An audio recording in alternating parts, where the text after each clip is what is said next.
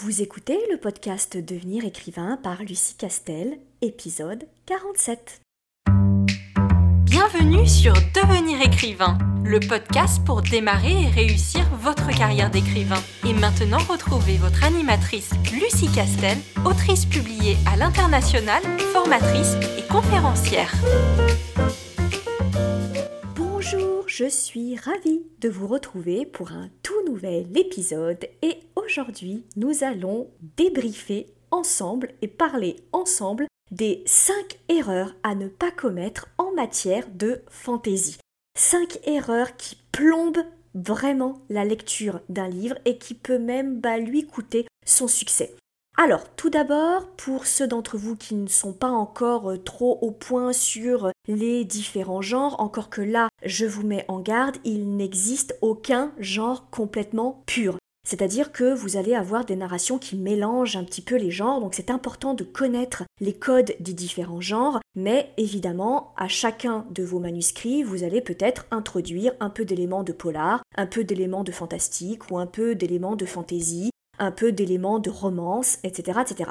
Néanmoins, aujourd'hui, nous allons parler du genre de fantaisie à ne pas confondre avec le genre du fantastique, même s'il y a certaines œuvres qui démarrent en fantastique et puis après virent complètement en fantaisie. Alors, la fantaisie, du coup, qui est un mot qu'on a pris directement de l'anglais, c'est un genre littéraire qui est en fait défini par surtout la création et l'élaboration d'un autre monde, d'un univers qui serait totalement distinct du monde réel. C'est-à-dire qu'en gros, là, vous créez tout. Vous ne prenez rien, vous ne gardez rien du monde réel et vous bâtissez complètement un monde à part avec vos propres règles, vos propres lois, sa propre mythologie, ça, c'est la base, donc il vous faut vraiment un univers entièrement inventé avec ses propres lois et surtout distinct du monde réel. Et en général, la fantaisie, elle implique des symboles mythologiques, des épopées mythiques, beaucoup de symboles et évidemment une présence très importante de magie liée à cet univers que vous avez euh, créé.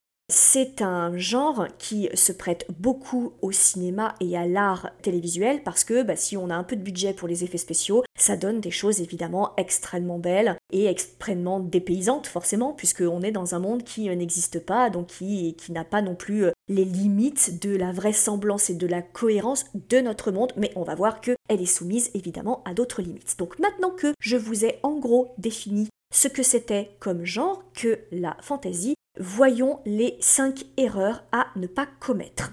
La première erreur, mais encore une fois, si vous êtes habitué à écouter mes podcasts, vous savez que je vous rabats un peu les oreilles avec ce principe-là, et il est valable dans tous les genres, mais particulièrement dans le genre de la fantaisie. La première erreur à ne pas commettre, c'est de rendre votre monde et la structure de votre monde complètement invraisemblable. Et là, attention, ça n'est pas parce que vous inventez un monde de façon entière et que vous le gérez complètement et que bien sûr je ne peux pas vous dire ah bah non mais ça ça n'existe pas parce que c'est votre monde. C'est vous qui décidez de ces lois, de comment est-ce qu'il est créé. Alors si vous voulez créer un monde complètement plat qui est supporté par deux éléphants euh, eux-mêmes supportés par une tortue géante, c'est vous que ça regarde.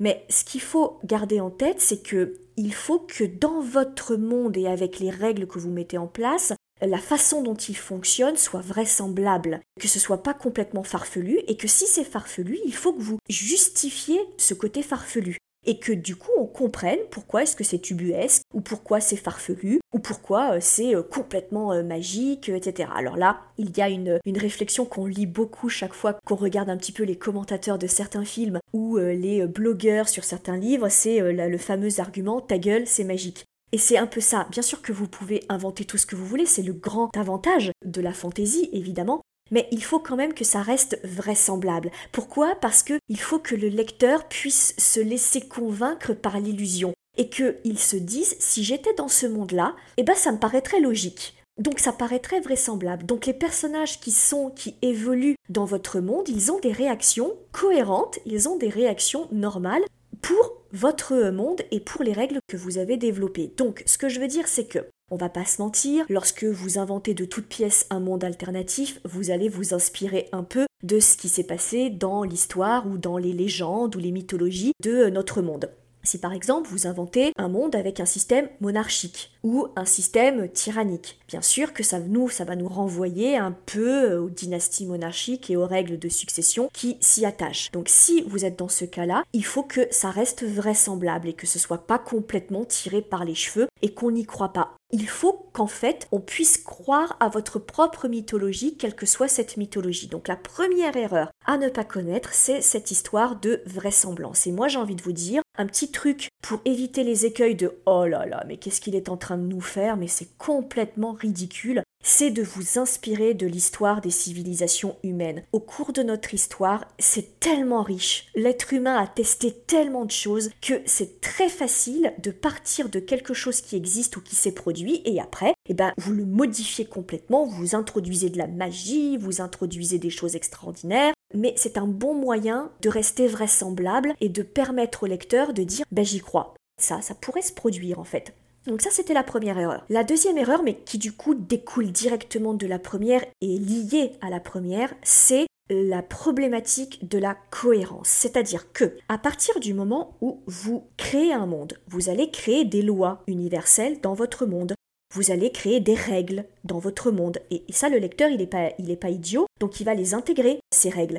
Donc, si en cours de route, vous changez complètement ces règles sans qu'il n'y ait une véritable justification dans la narration, le lecteur, ça va l'énerver, il va dire mais qu'est-ce qu'il me fait? C'est-à-dire qu'il a passé les trois quarts du livre à m'expliquer que ça fonctionnait comme ça et pas autrement, et alors là, pile poil, il me fait réagir à un héros de façon complètement aberrante par rapport à ses propres lois précédemment décrites, et il me dit pas pourquoi. Il me dit pas pourquoi il a le droit de réagir comme ça. Il n'y a pas de justification dans l'histoire. Donc, ça c'est extrêmement euh, important de rester cohérent. Vous inventez toutes les règles que vous voulez, c'est le propre de la fantaisie, donc euh, vraiment vous êtes totalement libre d'inventer ce que vous voulez, mais à partir du moment où vous avez inventé une mythologie, que vous avez inventé un monde avec ses règles, il faut que vous restiez cohérent avec vous-même. Et ça c'est très dur, surtout que souvent euh, le genre fantasy attire les séries. Et donc c'est compliqué de rester vraisemblable et de rester cohérent sur de nombreux tomes, 5, 6, 7, 8, si on n'est pas dans sa tête extrêmement rigoureux et qu'on n'a pas des plans de découpage de tomes et de découpage de chapitres extrêmement cohérents. Donc soyez bien bien vigilants sur la question de la vraisemblance et de la cohérence. Vous me faites les règles que vous voulez, vous m'inventez les divinités que vous voulez, mais vous restez cohérent avec vous-même. Ça, c'est extrêmement euh, important parce que sinon, on en arrive à euh, des critiques qui disent Ah, oh, bah tiens, comme par hasard, le sorcier du début, il n'avait pas le droit de faire ci, ça et ça. Et au tome 7, alors il a complètement oublié ses règles et il peut le faire et on ne nous explique pas pourquoi.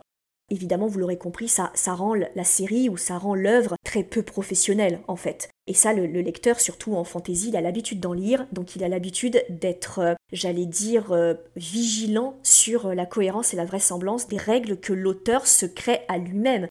Troisième erreur à ne pas commettre, c'est le vocabulaire. Alors souvent, dans le genre fantasy, comme on se trouve dans un monde totalement détaché du monde contemporain, de notre monde, et que c'est un monde totalement inventé, dans la mythologie, dans la façon dont est organisé le monde, l'auteur développe un espèce de glossaire, un dictionnaire de mots qu'il a plus ou moins euh, tiré euh, de certaines langues euh, humaines, par exemple, et il en crée tout un vocabulaire particulier et propre à son monde évidemment un vocabulaire que on ne peut pas comprendre en dehors du livre.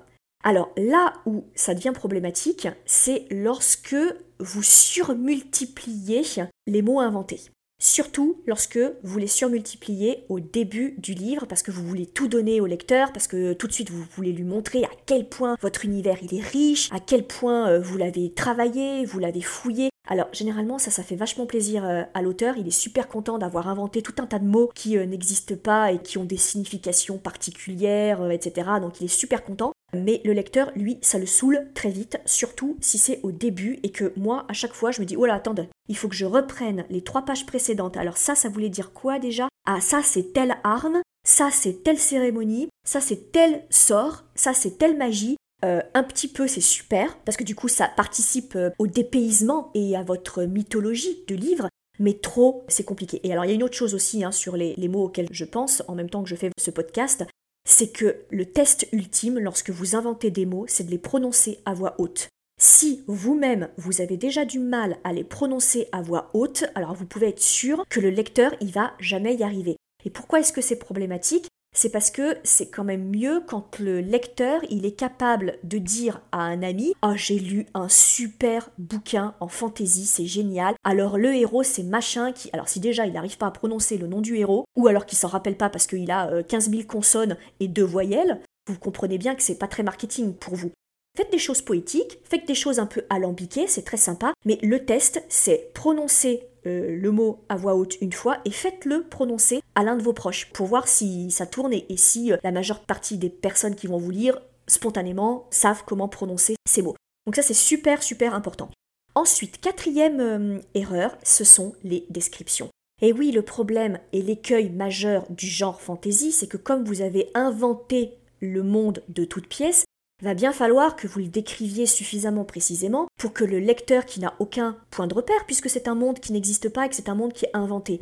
Donc il va falloir que vous soyez très efficace dans les descriptions pour que du coup euh, le lecteur y puisse comprendre à quoi ressemble votre ville, à quoi ressemble euh, votre monde, à quoi ressemble votre temple, à quoi ressemblent les montagnes, à quoi ressemble euh, l'église par exemple, pour que du coup quand vous lui expliquez ben là on va dans ce monde-là, là on va dans cette ville-là, là on va dans ce bord de plage, ils puissent tout de suite raccrocher les wagons et se dire ah oui, ça y est, je me souviens, euh, les plages euh, elles sont euh, rouges parce que le sable est rouge et la mer elle est plutôt turquoise, etc. Voilà, qui se rappellent de tout ça. Oui, mais il y a un écueil. C'est que le problème, vous allez devoir en lui en dire beaucoup. Or, les descriptions, et ce n'est pas la première fois que je le dis dans ces podcasts, les descriptions, elles saoulent très vite. Donc vous, en tant qu'auteur, encore une fois, vous vous faites plaisir, parce que Dieu sait qu'on aime les descriptions, ça nous fait tellement plaisir en fantaisie de montrer au lecteur à quel point on s'est cassé le trognon pour faire un monde ultra complet, ultra précis et qui nous fait rêver, n'empêche que des descriptions, ça saoule très vite. Donc là encore, truc et astuce, une phrase, une information. Soyez précis, les métaphores, vous oubliez. Donc vous êtes précis et vous alternez les descriptions type narré, c'est-à-dire euh, dans le corps de votre texte, et les éléments d'information sur l'environnement dans les répliques et dans les dialogues. C'est-à-dire que vous alternez des informations de description euh, dans un paragraphe linéaire avec des descriptions qui sont distillées dans les dialogues, où vous faites parler un personnage et vous lui faites décrire ce qui se passe ou raconter à l'autre personnage ce qui va arriver, etc., etc. Bref, le fait d'alterner, ça permet d'alléger un peu les blocs de description qui seraient sur deux pages, trois pages, parce qu'encore une fois, ça, ça pouvait passer il y a 50 ans, mais maintenant, ça ne passe plus dans une société à ce point accro au visuel. Donc il faut que ça aille vite. Donc soyez très attentifs au fait que vos descriptions, pas tout en même temps, pas tout au début, distillées dans tout le roman, et allez-y mollo sur les descriptions. Et enfin, cinquième erreur à ne pas commettre, c'est rater l'Inkipit. J'ai fait tout un podcast, c'est l'épisode 45 sur l'Inkipit. C'est extrêmement important de ne pas le rater en globalité et sur tous les genres, mais particulièrement sur le genre fantasy. Alors l'Inkipit, pour ceux qui n'ont pas écouté le podcast qui portait sur ce sujet, ce sont les toutes premières phrases de votre livre, voire même d'ailleurs la première phrase de votre livre. Et du coup, l'écueil quand on écrit de la fantaisie, c'est de se dire, bon, il faut que je mette en place les choses, hein, donc du coup, euh, on va me pardonner que euh, mon premier paragraphe soit un petit peu poétique, nébuleux, descriptif, voire pire, commencer par une prophétie. Alors là aussi, quand vous commencez par une prophétie, soyez très prudent, ça a déjà tellement, tellement, tellement été fait que c'est très casse-gueule. Je dis pas que vous ne pouvez pas le faire, mais si vous le faites, soyez bien conscient que d'autres l'ont fait vraiment beaucoup mieux que vous avant, des auteurs classiques. Donc euh, vraiment mettez tout dans cette prophétie pour qu'elle soit très originale. Et du coup, c'est une erreur de penser que on va vous pardonner un incipit un peu descriptif, un peu plan-plan, un peu euh, attends, je mets en place les, euh, les choses. Ben non, parce qu'en fait, même dans un roman de fantasy, le lecteur doit être accroché dès le départ. Il faut vraiment que vous mettiez en scène votre incipit, qu'il soit efficace. Si vous voulez faire un incipit de description, il n'y a pas de problème, mais soyez efficace sur la description pour que je ne doive pas attendre quatre chapitres pour commencer à avoir un peu d'action et avoir un peu de distraction dans le monde et que du coup je dois me taper les trois premiers chapitres qui sont des chapitres qui installent le monde. Ça faut vraiment, vraiment, vraiment éviter dans un roman de fantasy, faut éviter les premiers chapitres qui sont que des chapitres d'installation où je décris le monde, où je fais l'historique du monde. Ça, il faut le distiller tout au long du roman et pas tout le concentrer au début. Sinon, ça se sent trop que c'est des chapitres de mise en place et ça fait amateur. Voilà pour les 5 erreurs qui sont les plus courantes commises dans le genre de fantasy. Et moi, c'est un genre que j'adore, euh, avec lequel j'ai un peu du, mal. C'est pas un genre qui m'aime, mais c'est un genre que j'adore lire. Pourquoi? Parce que on voit vraiment le talent, le talent d'illusionniste de l'auteur de fantasy. Parce qu'il ne peut se raccrocher à rien de réel, puisque la fantasy, c'est vraiment un monde alternatif. Et du coup, quand ça marche, quand on est submergé euh, par euh, ce monde complètement inventé, ça prouve à quel point l'auteur est doué pour créer l'illusion. C'est pour ça que moi j'ai beaucoup beaucoup d'affection et d'admiration pour les grands auteurs de fantasy. Voilà, j'espère vous avoir donné quelques éclairages et quelques astuces pour écrire ce merveilleux genre qui à mon sens est un des plus compliqués mais des plus riches et des plus intéressants qui est le genre de fantasy. Bien entendu, je vous encourage, si jamais vous avez trois petites minutes à perdre, à mettre des commentaires sous notre chaîne de podcast. Ça nous donne de la lisibilité et bien sûr, d'en parler autour de vous. Si ça vous plaît, ça nous permet de continuer. Et évidemment, je vous encourage aussi à vous inscrire à notre newsletter sur licar.fr puisque Très régulièrement, toutes les semaines, on vous donne des trucs et astuces et on vous donne un peu de contenu sur les techniques de narration et on répond évidemment aux questions auxquelles vous vous posez. Je vous remercie de m'avoir écouté encore une fois et je vous dis à très vite. Vous voulez devenir écrivain? Inscrivez-vous à notre newsletter et recevez en cadeau notre modèle de fiche de personnage ultra complète. Chaque semaine, découvrez nos conseils et une bonne dose de motivation. Rendez-vous sur licar.fr, l e.